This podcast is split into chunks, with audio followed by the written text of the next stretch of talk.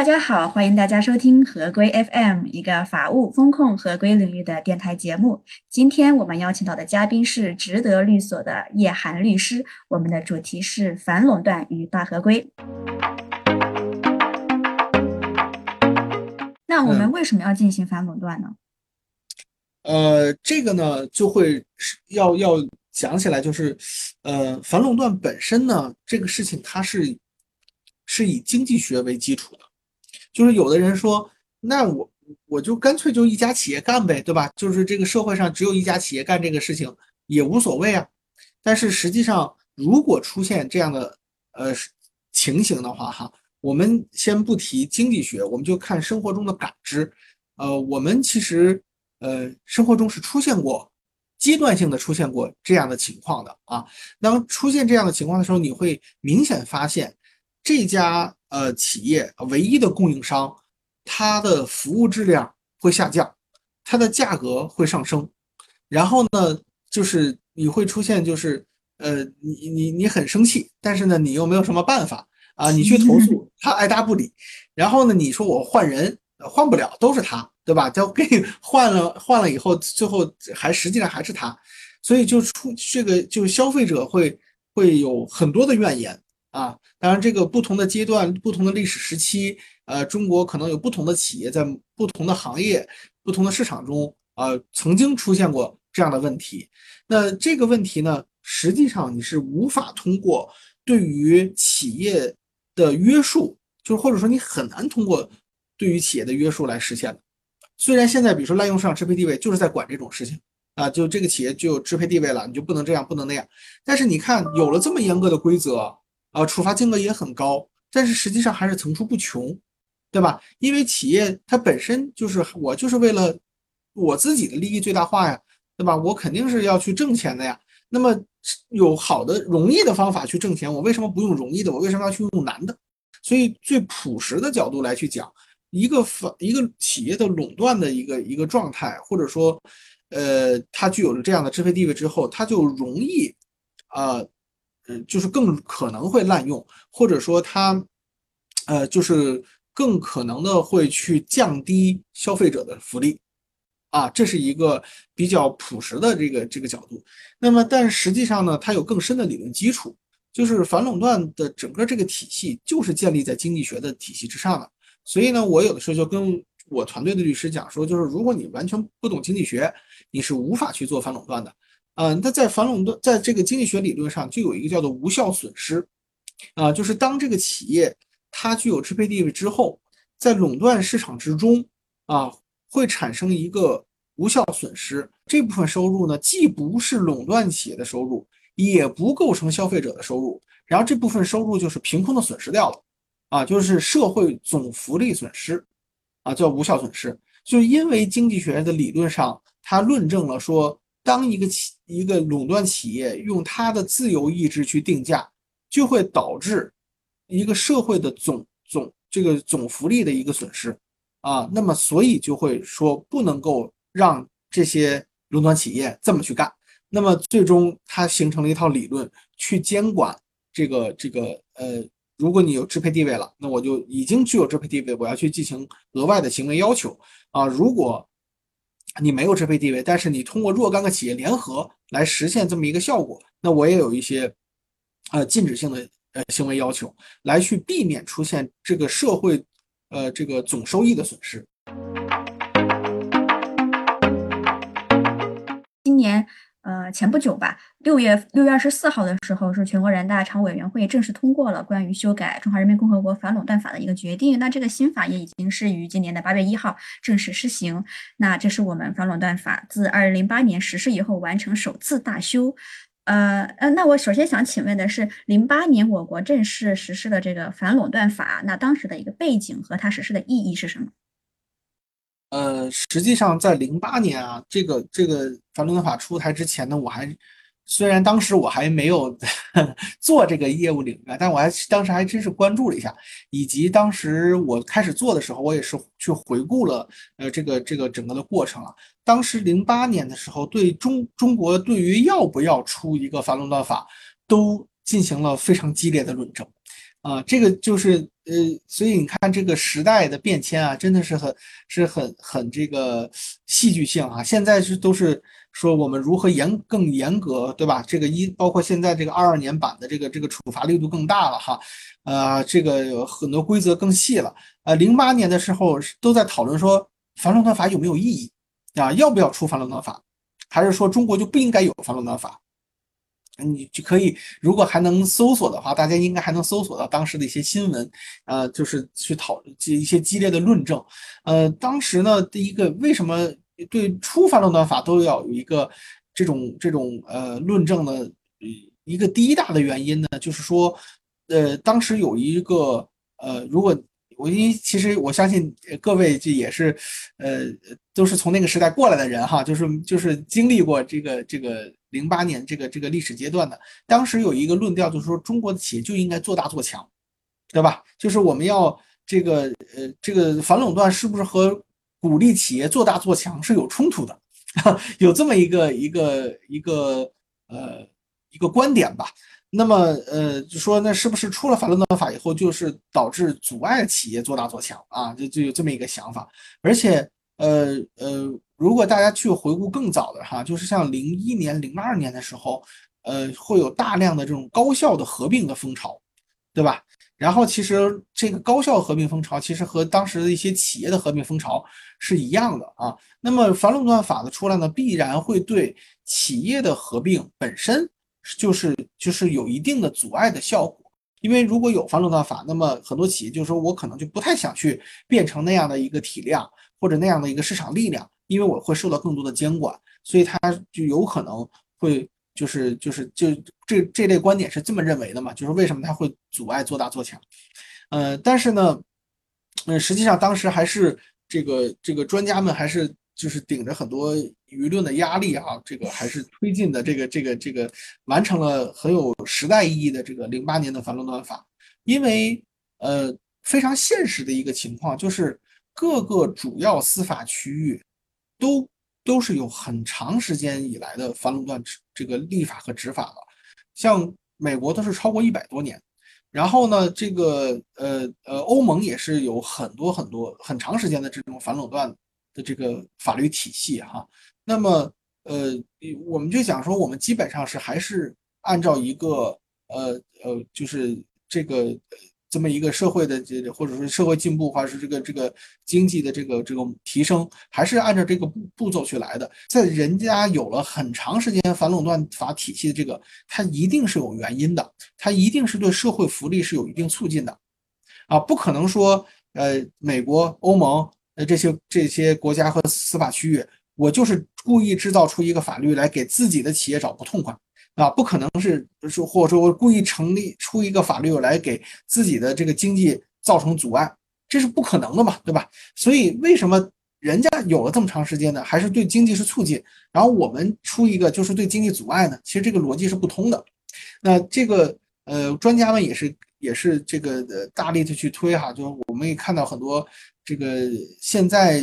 如果是这个五五六十岁，然后在研究的这些教授们，他们很多是在中国还没有反垄断法的时候就已经开始研究呃反垄断法，呃，尤其是去借鉴美国、欧盟，呃，其实日本、韩国也有呃的这个他们的相关的这些竞争法体系，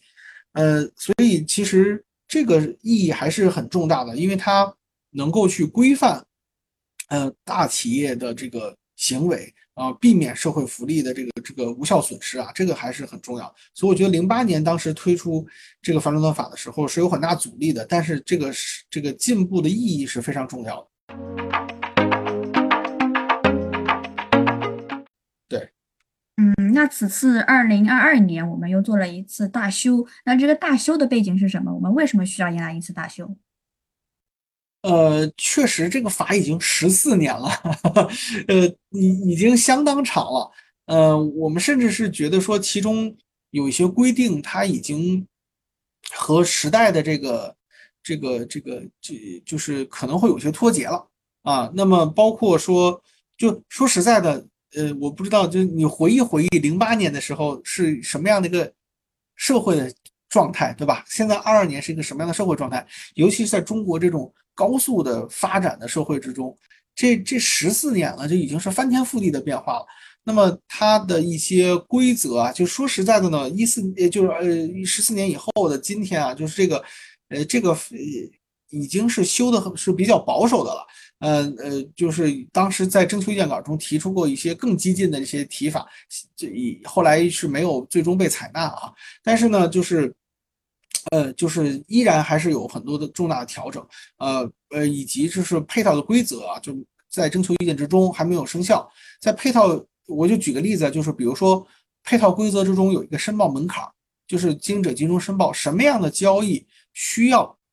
呃申报。那申报规则里头有一条叫做，如果两家就参这个参与其中的人这个这个各家加起来在中国境内营收超过二十个亿，并且至少有两家超过四个亿，那么这样的交易就要去做申报。那你去想，零八年的四个亿。和二二年的四个亿，它是一回事儿吗？那肯定不是一回事儿啊，对吧？那么你如果审查的对象是聚焦在这样的呃这种交易规模的话，那么必然就会这种交易的量就会大幅度的攀升，那么会浪费一些行政执法资源，对吧？就举个最简单的例子，就这样。所以它的这个呃修改一定是要随着时代进步，包括说随着说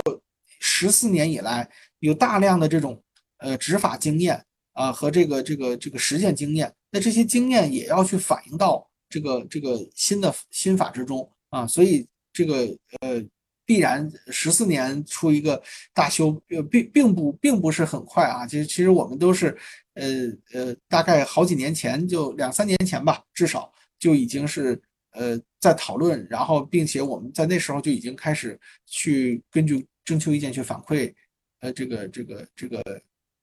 我们的这个一些意见了，对，所以这个迎来大修还是一个呃比较预料之中的事情，对。那此次修法的亮点呢也非常多，您能否呃您能否为我们稍稍微详细的介绍一下？呃，亮点的话，呃，比如说公平竞争审查，呃，进入到反垄断。这个这个这个立法的这个就是反垄断法这个这个级别啊，因为实际上公平竞争审查呢，呃，在一八年的时候就已经有了，并且已经有有相应的案案例了。那么这个之在，但是呢，那个时候它呃在在反垄断法的本身呃呃这个这个法律这个层面是没有提及的，呃，就现在就是也提高到法律的这个这个这个高度了。这是比如这是之一啊。再有呢，就是说处罚金额啊，对吧？就是尤其是经营者集中申报的处罚，那就大幅度提升。那确实啊，以前这个太低了，一个违法申报，呃，就是未未依法申报，处罚上限是五十万。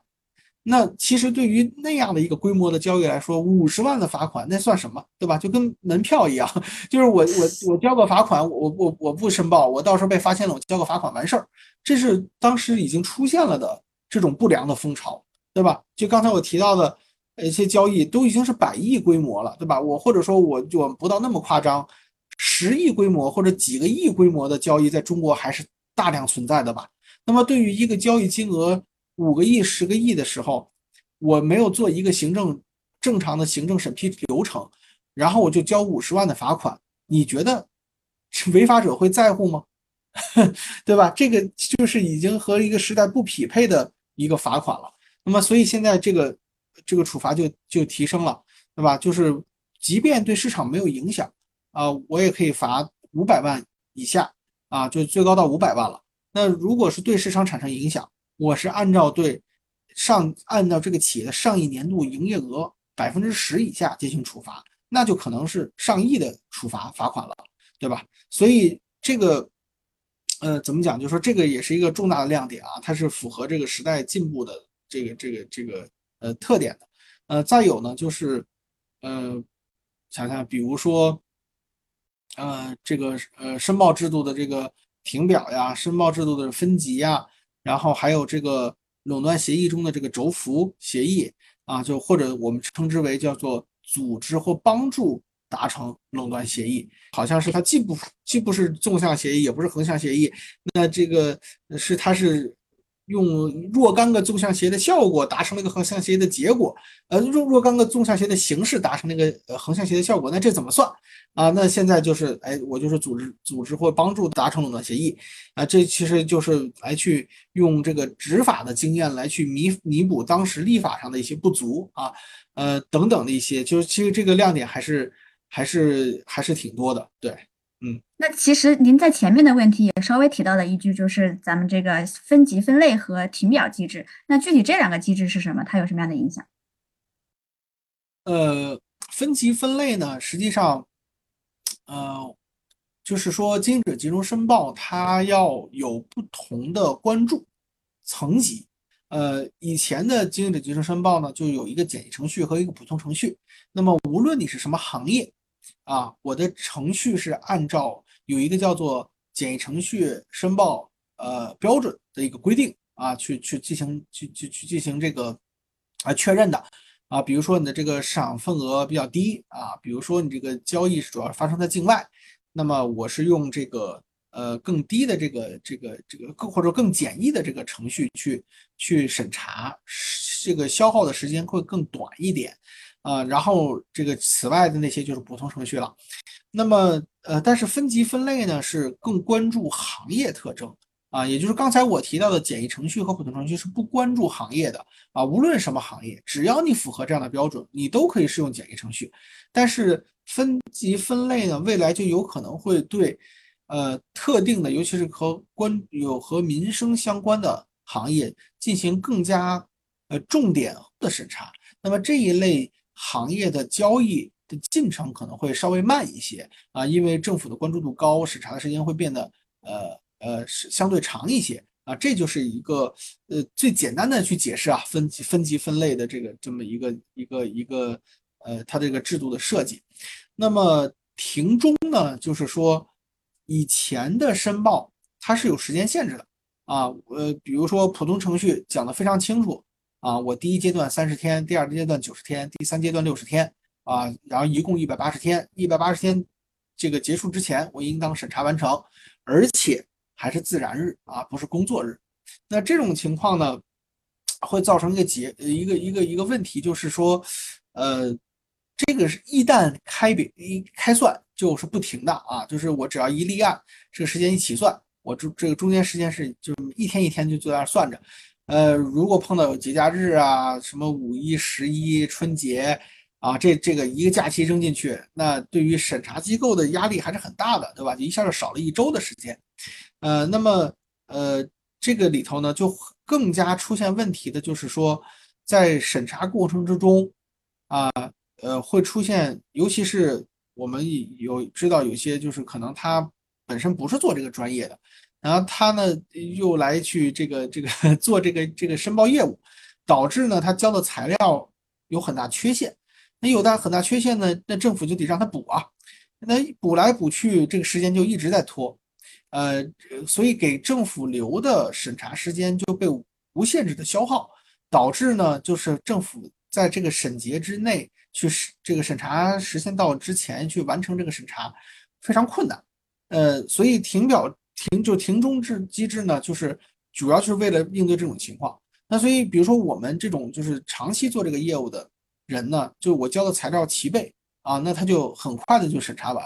但是呢，就是呃，就是就是不是做这个专业的，就是交的这些材料呢，可能会被政府就停中了，因为就是你这材料不齐呀，对吧？你回去补材料去啊，你补材料的时间不能不能算到我政府的这个审查时间里来。对吧？这就会造成这这种样结果，所以我一般跟客户解读呢，说这这个其实就是让专业的人干专业的事，对吧？就是，你你你不要去用呃不专业的事情去消耗政府资源，然后导致说大家时间都慢，因为他那边审查慢了呢，审查人员就可能呃我这个我这边的案件就是被关注的，就被投入的时间就变少了，对吧？那这就是消耗了很多。呃，这个行政资源浪费社会资源，所以这个把这个责任呢，就就讲清楚啊，就是因为呃这个非呃审查人员的这些是这个造成的是一个时间损失，就不应该去把这个压力压在政府身上啊。这是当庭中机制的一种的情况啊，当然还有别的情况，比如说是这个事实发生了重大的变化呀，或者是说这个交易非常复杂，要讨论这个这个呃这个附加限制性条件啊，这这个很多事情就会消耗大量的时间，而且还不是在审查人员那边，所以这个设立这个停钟机制还是很有必要的。好的，感谢您参加我们首席风控合规官今天的访谈，期待下次跟您聊出更多更有趣的合规话题。合规，请听好，我们下期再会。